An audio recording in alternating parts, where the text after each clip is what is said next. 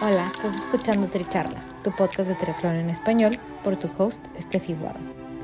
Este es un espacio donde triatletas y en ocasiones atletas de diversas disciplinas nos comparten sus experiencias y lecciones aprendidas. Además, podrás escuchar de expertos y o conocedores sobre temas que te ayudarán a potenciar tanto tu desempeño físico como mental. Nuestro objetivo es que de cada episodio te lleves información valiosa para acompañarte en tu crecimiento de mente, cuerpo y espíritu. Déjate inspirar y ponte a entrenar. Si te gusta lo que escuchas, te agradecemos compartas el episodio, nos sigas y nos apoyes con un rating de 5 estrellas.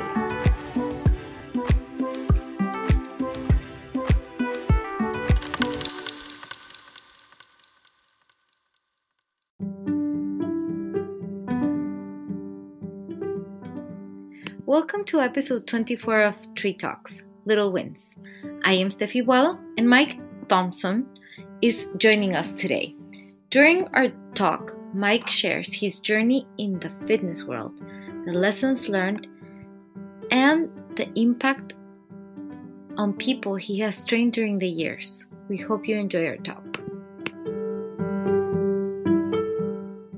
Welcome to Tri Talks. I'm here with Mike Thompson and this I'm very excited because this is our first live but uh, episode and also it's in English so it's a little bit new. So Mike tell us a little bit more about yourself. Um, absolutely. So my name is Mike Thompson. Um, born and raised in the Dallas area. Um, you know the purpose for me being on here is really just talk about my fitness journey um, and what got me into fitness um, and, and, kind of what I've learned along the way over the 10 years that I spent on being in health and wellness and the things that it taught me and hopefully things that people took away from what I had to teach them. Great, and tell us a little bit more of your fitness journey. So, how did it start? Yes, so got involved with sports at a young age. Um, was really bad the the nutrition habits piece. So, um, overate a lot, gained a lot of weight. So I came out of high school about 225, 230 pounds. Um, and after high school, I decided like I really wanted to make a change and focus on health and wellness. And um, I started running. It was a mile a day or a mile a day in the beginning, um, kind of like a walk jog piece. Um, and then after a mile a day, it was a mile and a quarter after a week, and then it was a mile and a half. And I did actually ended up running five miles a day every day for three years, and I did not miss once. And this was when you were about 19 years old. Yep. And then, but you also you've certified and continued in, into being fitness? Absolutely. So for the first step for me, it was really losing 85 pounds. So I lost a whole bunch of weight. I was like, oh my gosh, my confidence has changed. Like as a person, I was completely in a different mindset. And I, I did it to become a lifeguard. I started lifeguarding at a gym, and then um, they started talking to me about possibly being a trainer. And then after I kind of changed my life through fitness, I wanted to do it for other people. So um, I went and got certified and uh, started my journey actually at Lifetime Fitness.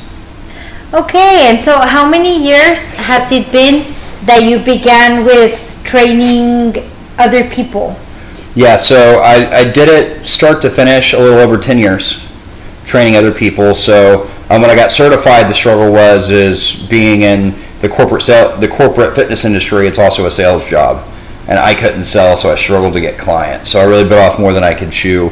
I'm going to that particular fitness company, and I really had to take a step back. I ended up going to uh, a competitor of theirs, and most of the clients were handed to me, and I could just focus on servicing them and providing great value and high energy, and um, you know, just learning a lot along the way. There really helps me kind of progress my career in, in that direction and stay in it for ten years.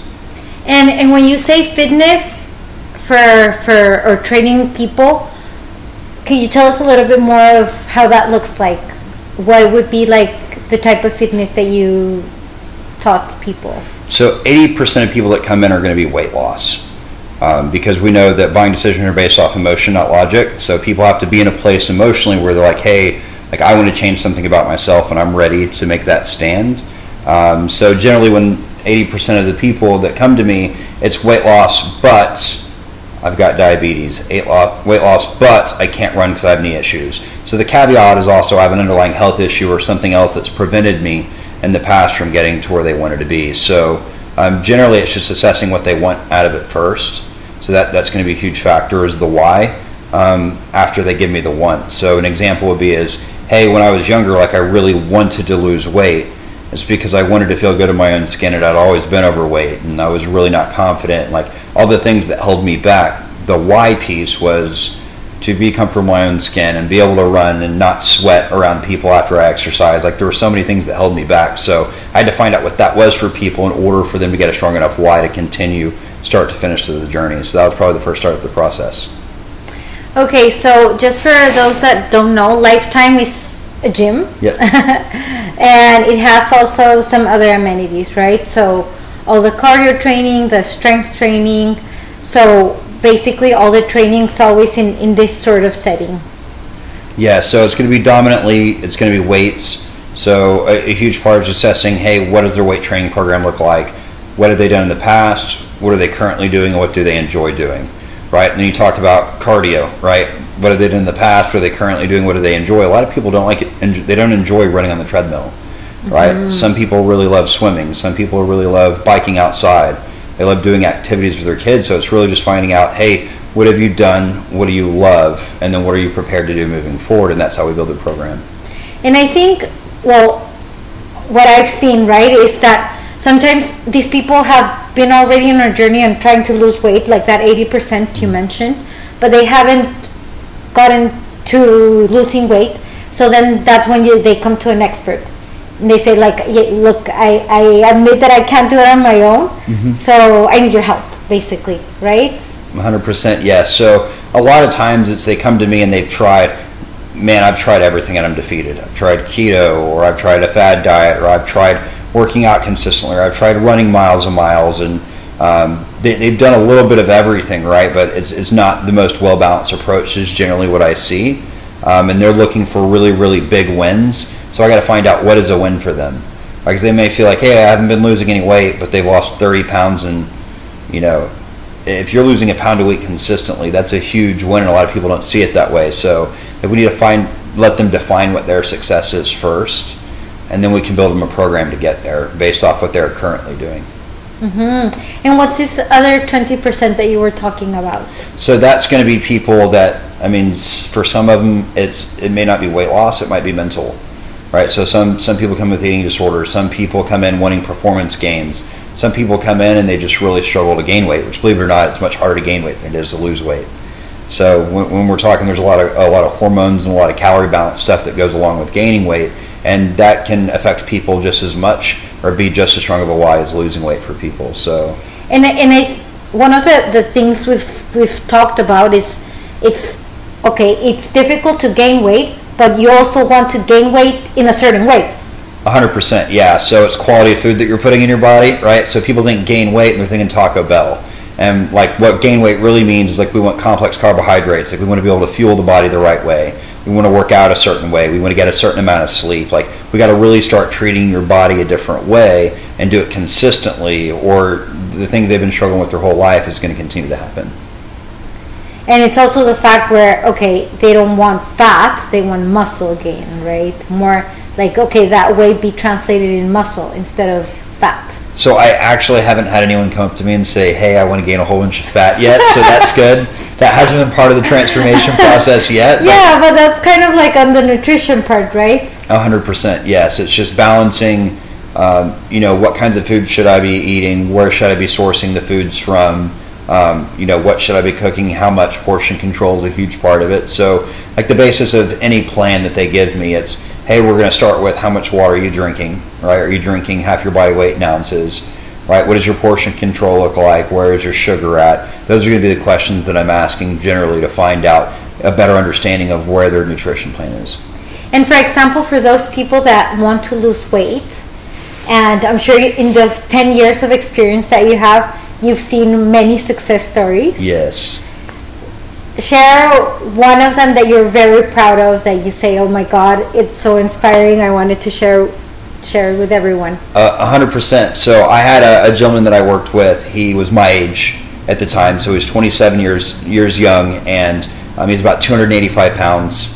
And he worked out in the past, and we had a lot in common. And he, he really couldn't afford personal training, so um, it was one of those he saved for a while and he came and he was pouring everything into me. Mike, I'd like to do this one day a week. um, can you change my life if I just see you for an hour a week? And the answer was absolutely we can, but it has a lot to do with what you do the other, right? The other hours of the day, the other days of the week. So um, we started with just a, a, workout, and it wasn't a program. It was literally just a workout. Where is he at? And he got through 30 minutes and got lightheaded and dizzy, and he almost threw up. And he didn't quit. He didn't. I'll give him that. It was there's 30 minutes in. He legit had to stop the workout.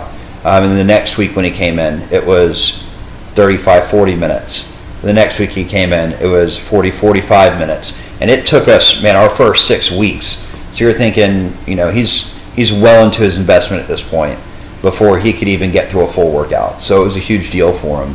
Um, and then from a nutrition standpoint, we didn't get super extreme at first. We focused on small wins. So the biggest thing is, hey, can we switch our water intake first? Can we work on sugar intake? You know, instead of eating that breakfast sandwich that you're getting at McDonald's, can we cook it at home? The exact same thing. So we're focusing on little wins over time, and we really start to get that that plan going. So he lost 30 pounds in his first three months. It was awesome. Mm-hmm. Um, kind of where we got was is it was 30 pounds his first three months. In the next two months, it was zero pound weight loss. And what was happening is is for this particular gentleman, his hormones started playing playing a, a factor in his weight loss versus not. So I, I, felt like I took him as far as I could took, take him with that. So I passed him off to one of our nutritionists um, that really dove into some lab work and um, some other things that were going on with him that could possibly help. And we're able to adjust his nutrition plan. And in eight months, he lost 85 pounds. So at this point, you found out that he had a hormone problem. Yes.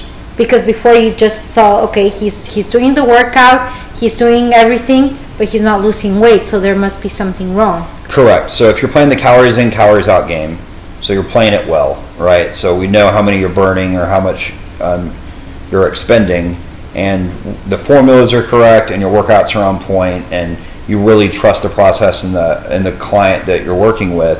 It's got to be something more. And what we actually did is Lifetime as a way to test metabolism. So we were able to test his metabolism to find out how much fat is he actually burning. Um, and based off that test, we're going to find out if someone insulin resistant or not, or we're going to get a pretty good indicator of are they burning primarily carbs or are they burning primarily fat, and that'll be a huge indicator of how we should change their their, their fat their, their program their profiles. So we did his cardio test and his, his metabolic tests for resting metabolic, and uh, we were able to find out what was going on there and adjust his program accordingly. Um, then he got into some fasting is what really helped him regulate blood sugar and got him over the hump. Um, and yeah, it's the rest of the way it was just progressive programming for strength gains to move better, to run faster, jump higher. He wasn't training for performance, but we're able to adapt his program as he got stronger and stronger to be able to do things he never thought he would do. His weight loss from then on out had a lot to do with the food he was putting in his body and the way he was treating himself from a sleep standpoint, from a stress standpoint, um, from a cardio standpoint. So you went progressive. I, I like the concept of little wins. Yes. And and it's okay. Like okay, we've improved this. We're cooking at home, and then it's okay. How can we continue to improve? Okay, let's let's check your sleep pattern, and let's see what other else th- like what other things we can improve. So at this point, uh, or, or at the end because it you never end right? It's not like okay I I'm, I'm good at it. I did an amazing job. It's it's a lifestyle. 100%. but it's getting into that lifestyle that you have to walk people through. Yes absolutely. So um, for him like you said it, it was about the small wins but when someone's lost 30 pounds and they had never had success doing that before that's a huge, huge win. Even the goal was 85, like 30 pounds was such a step in the right direction. They were bought into whatever I was telling them to do from there, right? And then we actually had the time to figure out what was actually going on and to get more and more specific and really dial it in. He was ready to do five days a week of workouts, ready to do specific meal programming. Day one, he was not ready, but after losing 30 pounds, he was. He was ready to do whatever it takes to get there. So I guess the biggest advice is, is you can't compare yourself to someone that's counting calories and working out six days a week and they're Captain Fitness, you, you need to compare yourself to what you were doing yesterday, mm-hmm. right? And like really try to floor yourself and humble yourself and realize that if you get better every single day and those behaviors work, it really does always work. So I guess kind of the, uh, you know, looking past where is he now? So he's been able to keep the 85 pounds off. Um, he messaged me. He got he got married recently. So he, he found someone, um, he really struggled with confidence, would not ask girls out. And he told me he met the most beautiful girl he'd ever seen. He lost 85 pounds. His confidence was really high. He was going out with friends and doing things, started traveling to Austin a lot. Um, and he, he found this girl in a bar and he asked her out. And then fast forward, they're married now. And um, I was able to have a conversation with him about how him losing weight really changed everything for him and kind of moved his life in that direction. So definitely wasn't me, it was him and his hard work, but it just really changes you mentally once you've accomplished something like that, once you're mentally in that headspace and he's been able to keep the weight off, so it's awesome. And I mean, I think I would think also for you it's really rewarding to have this this type of success stories in a way of seeing how people develop in time and grow up this confidence and look them healthy look at these people healthier A hundred percent. So it's it sounds selfless, right? Like you're doing things for other people. Of course, it's for profit. I work at a gym. Um, it, it's definitely one of the things. One of the most selfish things you can do is give things to people, right? Really pour time and energy, and like that's so rewarding for yourself. Just them, s- you seeing them accomplish things. It's um, it's, it's producing oxytocin, which is significantly more powerful of a chemical in your body. I mean, it's addictive. It's you want to do it more. It's you know, through my career, I got a lot of rewards out of helping other people achieve those goals. Um, and then I got to reach a point in my career where I was developing trainers to do that for other people. Mm-hmm. Right. So, you know, my financial world, my mindset, everything for me changed. And I got to a point in my career where I was helping people develop into those trainers that they wanted to be to help other people. So um, it all kind of came full circle there. so um, well, of course you first needed to become a trainer yourself and now you can also teach other trainers to become trainers Yes. Yes. and see that happen all over again. And I and I and I you probably see it also with other trainers on how is their journey on helping other people improve their fitness. A hundred percent. So, I mean, when you're identifying, hey, who do you want on your team or who to spend your time with, right? It's you've got to find the people that already have it, and what it is is the gas factor.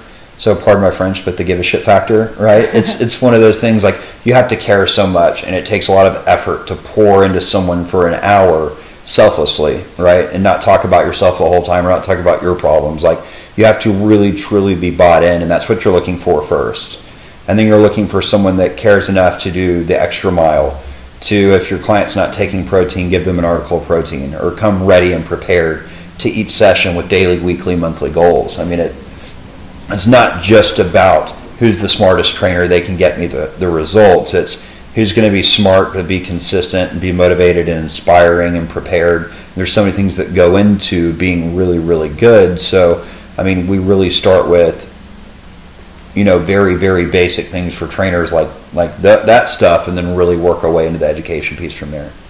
And and for example, on on that part, because you you mentioned a lot of the psych- psychological part to it. Um, how would you keep people motivated? Like, what happens if you start seeing people that were constant and then they don't show up for a month? so it, it's it's going to be tough if they don't show up and they keep giving you excuses and you don't get a chance to be in front of them right so a huge part is is once they stop showing up you've already lost and there were probably signs that led up to that that they were going to stop showing up. There were probably things going on in their life that had nothing to do with you that was happening and you didn't build a close enough relationship you didn't have enough rapport you didn't ask enough questions you didn't listen as much as you probably should have and sometimes there's nothing you can do about it. Right? But a mm-hmm. huge part of it is like if you recognize that your client's struggling is start asking questions. Like and open-ended questions. Not yes or no but like get them to really talk about what's going on and for you to help. You're i mean the goal is to not say oh yeah i've been there i can do this that's not true empathy right it's really listen and like how can you change your program in order to fit their needs So you wouldn't call them, for example, like, "Hey, how's it going?" So I would 100% call them, but it's not like, hey, why aren't you in the gym? It's like, hey, I know you've missed a few sessions. Is everything okay? Mm-hmm. Like, what's going on? How can I help you? What can I do to support you while you're out of the gym? Like, has everything to do with them as a person, as a human being. If they feel valued, right, that's going to be a lot more non invasive way for them to get back to the gym versus if you're going to be the drill sergeant. They know that that's the conversation they're going to have. That's why they ghosted you in the first place because mm-hmm. they're trying to avoid it. Yeah, and it's like it's not like you're in the military and they have to be there. It's something they want for themselves, right? Yes. And at the end, well, that's that's part of okay. Why are you here? What's your goal? So okay, my goal is losing weight. Awesome, right? Yes. And and well, in in this conversation, because also a lot of the things or the clients that you see in gyms are also bodybuilding or body sculpting. That's what it's called. Yes, yes. So, So maybe you could tell us a little bit more about that. I, I'm sure a lot of people like me are not very aware of this world. Yeah, so it, it's a completely different concept. So we think about, hey, how do we keep people engaged that are not showing up at the gym that are trying to lose weight? Well, the issue is is getting those results comes from discipline, not motivation. You lose a lot of motivation when there's a huge change in your life. If you have a family member die, right? If you lose your job, like there's so many things that can affect your life that is going to affect your discipline, especially when we talk about something emotionally charged, when emotion is what's driving weight loss in the first place. Then you completely change gears. You're looking at, let's say, sports or bodybuilding or body sculpting, right? So that that's a completely different facet, and that most people that come across are not just doing it to do one; they're doing it to win mm. right? So a lot of them have been counting their macronutrients already. Like very rarely do you have someone that's never done it before that's like, hey, I want to do it, I want to be all in, and they're disciplined the whole time. I mean, you really get people that have been counting their calories for a long time, that have been working out for a long time, and getting them to be consistent is not going to be the issue. It's like really dialing in their program, and it's it's very difficult and challenging mentally to eat the same stuff every day, to really cut back the calories, to give up a lot of social events. Um, I mean, people that live at the gym are healthier mentally. They're a little bit more social, and they're having to give a lot of that stuff up to do it. So the way you communicate with them is different. You're a lot harder on them from a discipline standpoint. Um, the way you talk to them, their programming, like a lot l- less of it is we got to ease into it. Is definitely more of we're going to hit you with everything at once, and I'm going to hold you accountable to it until we get there. Mm-hmm. So it is, yeah, it's a different mindset. So, but that's like on a, a competition. Like they're they're being judged on their appearance, Yes. so they have to look a certain way. A hundred percent, yeah. So generally in competitions, they're going to be judged on symmetry first, right? Right side versus left, front versus back. So posture is extremely important. Okay. So when you train, exactly, yes. So you'll notice that they, they, they do the, the runway and they're showing off different pieces of their body, but it's it's really a routine that they're doing that's staged to show off their symmetry and the, the different things that they've worked on. And the judges are looking for different things in different classes. So, for example, females, they've got female bikini, female figure, female physique, female bodybuilding and males, right? Like they have different classes of physique, they've got different classes of bodybuilding. So there's different things for different people. Um, but all of them are judged a certain way, and most people understand that okay, going in, these are the things I need to work on. And the good thing is, is after their competition, the judges do give them feedback. Hey, I really want you to work on this going into your next competition. And that feedback gets to the coaches, and the coaches go back to the drawing board and really work on it. So it's not just this subjective piece, right? Where um, they're going to say X, Y, Z is wrong and you can't fix it, you can't go back to it. It's a lot of it's going to be that judge's opinion at the time, and your your job is to go back to the the drawing board and figure it out. I mean, for me, it's like it, a, a completely different context of what I'm used to. Like I'm just used to like racing in, in like okay, who's the fastest, who can last longer, right? Yep. But this is different, right? It's also the result of, of discipline, being constant, being very conscious of how you look, what you eat, and then being judged for it, basically. Yes. So I mean, it's just I mean, it sounds horrible. no, oh, 100 percent. Yes, it's uh, it, it really is. It's it's a constant battle, and everyone will tell you peak week is the worst. The last week leading up to the competition. I mean, you're trying to look in peak athletic performance. Your workouts have to be good, and you're dehydrated. You're dehydrated. Yes, because if you really want your muscles to pop, you got to pull water out of your skin. And I mean, you're looking at a day or two before competition, you're not drinking any water. And then what they do is like you pull all the water out of the skin, and your muscles are really going to pop when right before you get on stage, you're drinking a glass of wine or having some graham crackers, and you get that that sugar in your veins, and you aesthetically your veins begin to pop. right? And your body starts getting Oh. fluids and you start to fill up again. Your muscles look extremely full and extremely hard. You've got a tan on to make sure that, that your muscles are showing whenever that starts to happen. So, I mean, it is such a balance game. I mean, the person doing your tan can make or break you. Like the way your your diet, your last week, you could be the the best physical performance and the best of everyone a week before and ruin it the week of. Right? Like there's so many factors that go into how you're going to show and how you're going to do. And that, the thing is, is no one does it themselves. Like every single person, the big Olympian bodybuilders all have coaches and they all have teams of people that work with those coaches and everyone bands together and it is really a community very similar to the way you see the triathlon community or the marathon community. Um, it, it is it's definitely a sport for sure. So they all know each other, and it's it- Yes, it, becomes yes, like a very small community at the end of the day. It is such a family bond. I mean, those are the people that you see post on Instagram every day and try to be motivational, and they post on Facebook, and not in a negative way. I mean, they're tagging all their friends in it, and their friends are doing it, and they band together, and they see each other at the gym every day. They call it the regulars, right? The regulars are here working out, and they band together, and they see each other at the competitions, and they're not against each other. It's hey, I'm trying to win, but you're very inspired and motivated by the person you just saw work their tail off, get up on stage. You're rooting for them, and everyone roots for each other, and it is a community and a bond that's that's different than than a lot of other sports. But it's it's awesome. It's um, not something I've personally done or am interested in doing, but I've seen it change people's lives for the better. It can be good. And, and it's more like a well, I would think it's it's a little bit of how do you get into that lifestyle, right? It's maybe you just begin trying to get healthy, and I don't know wh- what it's the experience of the people you've met. So a huge part of it is is you have to be a competitive person. It's the people that were in sports in high school that don't have that anymore. Right? It's the people that have competitive drives in other areas and they like to exert themselves physically and their willpower is extremely extremely high. Um, generally it's not someone that wants to lose 80 pounds wants to get on stage. Generally, I'm not saying it hasn't happened. There's been some phenomenal, amazing stories, but it's there's a different readiness for weight loss. There's a different readiness for muscle gain. There's a different readiness, right, as far as like stages of being ready to commit to something like that.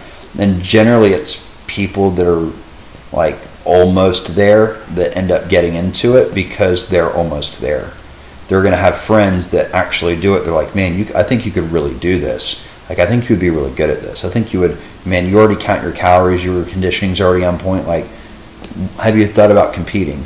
Right? And then mm. people start asking those questions. They start planting seeds. They start wondering, can I do it? And then they talk about to a professional, and the professional is going to give them an unbiased opinion. If they're already pretty close, damn right you can do it. Like, absolutely. Yes, yes, you can like we can do this together as something i want to help you let me introduce you to this person let me introduce you to that person you start getting sucked in the community and that's kind of how it takes people And going back a little bit into the the coaching part and the training part, you said um, there's a a very active listening factor.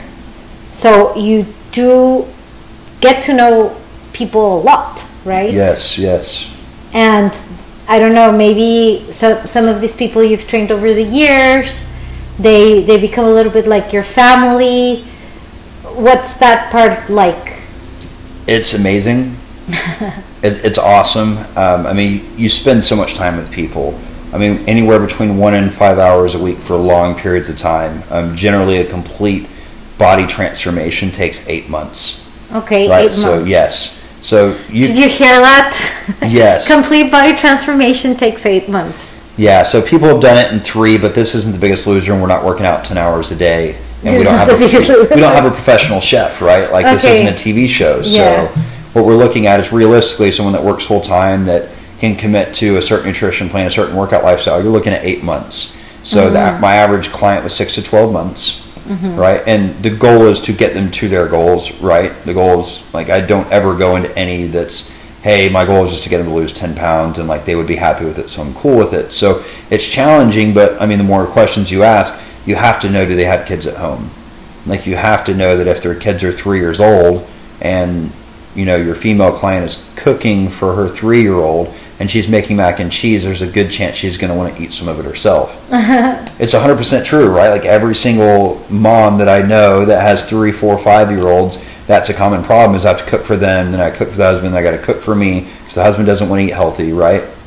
Or same with the husband, it's like, hey, You're dieting. You're all dieting. exactly, yeah, you're all dieting with me. all protein shakes. or you have you know you have the working mom that's i'm a mom and i travel for work and like i've got a business professional job and i'm gone all the time. It's very hard to find time for food and the kids and the, their significant other right? Like guys it's the same way. I mean it's just the same problem. So if you don't know about their family and their lifestyle and how often they spend time with their family and what they do on the weekends it's very very hard to manage and coach them through what they're doing. So the closer you get with them their kids start coming to the gym or they know a lot about you before you even meet them and they start inviting you to do things and it becomes this relationship inside and outside of work as well.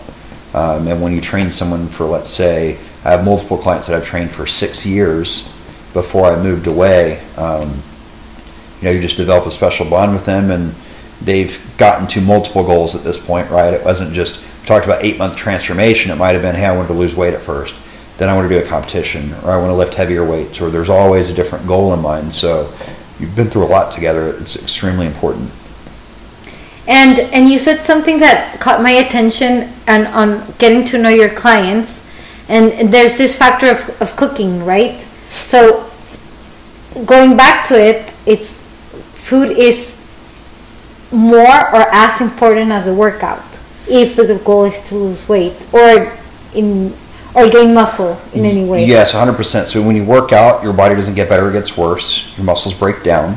Okay. So if you get adequate mitochondria count, which happens when you do like recovery style exercise, you get plenty of sleep and lots of protein, right, in your food, you're going to recover and get stronger. And mm-hmm. when you work out, you don't get better, you get worse. And when you recover, you recover stronger. So you have to work out hard and you have to recover just as hard, if not harder, than you work out in order to get to where you want to be at. So food will control whether you get bigger or smaller. It's not going to control how you look when you get there Okay. if that makes sense. So I, I have people, I've seen people that are 40% body fat, but they're 120 pounds.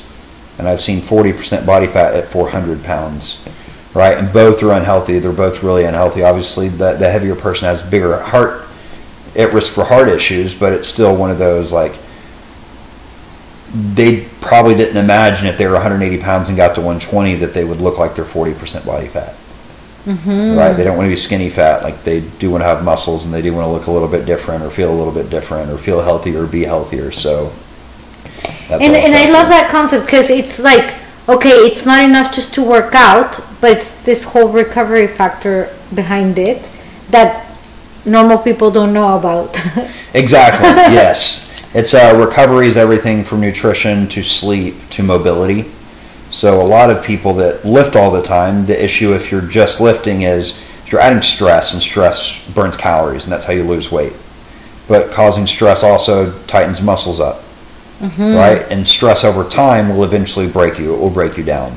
Okay. Right? So if you're not stretching, if you're not getting plenty of nutrition, if your body's not responding super well to your workouts, there's pivots that need to be made. and how would a breakout look like? Um, I apologize. Will you reword the question for me? How would a break a Like point look like in, in a person? Like how would how would it look of like a person not recovering at all, just lifting, lifting, lifting, and, and not taking proper care? So what's going to happen is cortisol is going to start increasing, so stress hormone. Um, you see this a lot, and when I train doctors, C-level executives, this is very, very high. So if they just finished with the patient and they drove straight over to you, and their stress hormone is through the roof, if you put them through a high intensity exercise, it's catastrophic for them. It's really, really bad. So you really need to balance light intensity versus high intensity exercise if you want them to lose weight equivalently. So the recovery piece is important. If I have someone do CrossFit three days a week, the other three days a week is probably going to be Pilates or yoga. Okay. High highs and low lows, right? Because you mm-hmm. need recovery. So, so that's something that you would say, okay, this is something really important that if you're doing a lot of, a lot of, how would you say it, like high intensity in the sense of like lifting weights and, yes, and then you um, complement with yoga, stretching, something that. So it's that and the low intensity cardio is extremely important. So like the really long, long power walks, right? The stuff that no one wants to do, it's extremely important. So what your body does is your body starts producing more mitochondria. That's the stuff we talked about earlier. Um, what that does is that increases your, your recovery. And if you don't have mitochondria, you don't recover better than you were before. You recover to where you were before until eventually you start decreasing performance and stamina, and then that's when you start getting hurt. So you'll see people that do a high intensity class, they'll join a gym that's a group classes, right? And they're doing Olympic style lifting. CrossFit's a brand, but it's Olympic style lifting, and they do it five, six days a week, and they lose a ton of weight their first three months, and then they plateau, then they go backwards and they get hurt. It's because mm-hmm. they don't have recovery. Okay. So that balanced program might not get you all the results month one. What it will do is continue results long term for them. So, a little bit closing up, Yes. I want to know, for one, um, what's something that you've like learned for you, Mike? Like, this is what I take from all my years of fitness training or being in the fitness community for you personally. And the second one is, what would you want for everyone to take for their lives or to apply for their life from what you've learned? 100%. So personally, what I'm taking, I took from my whole career is I've trained people that were eight percent body fat, and I've trained people that were thirty percent body fat. You'd be very surprised about how similar they are mentally. Right. So the person that's eight percent wants to look like someone and has a goal they want to achieve, and is very driven and motivated, and feels some kind of way about themselves, just like the person at thirty percent body fat.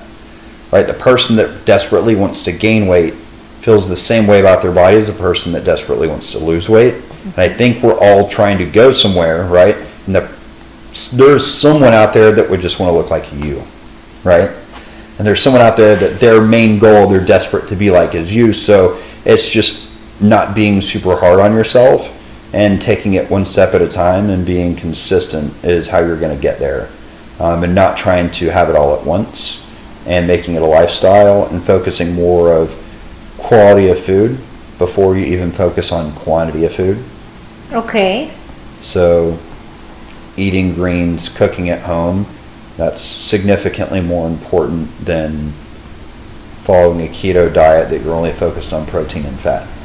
Mm-hmm. Right? Those are things that are going to change your life long term, and the people that get there and stay there are focused on those first. Okay. And things that I want someone else to take away from is the number one rule to all things fitness related is nutrition, and gaining and losing weight is calories in, calories out. It's a mm-hmm. math game. It's a math game. It's a math game. So um, no one wants to count their calories. It's ugly. it's It's it's just at the absolute it's like worst. the it's like the ugly truth. I hate it so much. So the, the thing is, is not everyone's ready to count calories, and that's okay. Take what you're eating, and we understand what 25% is. A quarter of our food, and take it away, and go from there. And just really start to chip away at what you're currently doing and see how your body changes. And as you start to lose weight, you're going to be more motivated to change the Whataburger diet.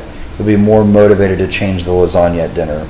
As you start to lose weight just off changing Or the things. beer and or the the beer and the wine. Yes, absolutely. The chocolate. Maybe not the beer and wine. Okay.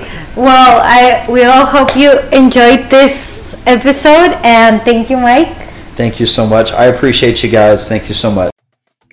Por ser parte de esta comunidad de atletas inspirando atletas. Este espacio es traído a ustedes en colaboración con Ojana Triathlon, donde atletas de todo tipo nos comparten sus experiencias y lecciones aprendidas a través del deporte.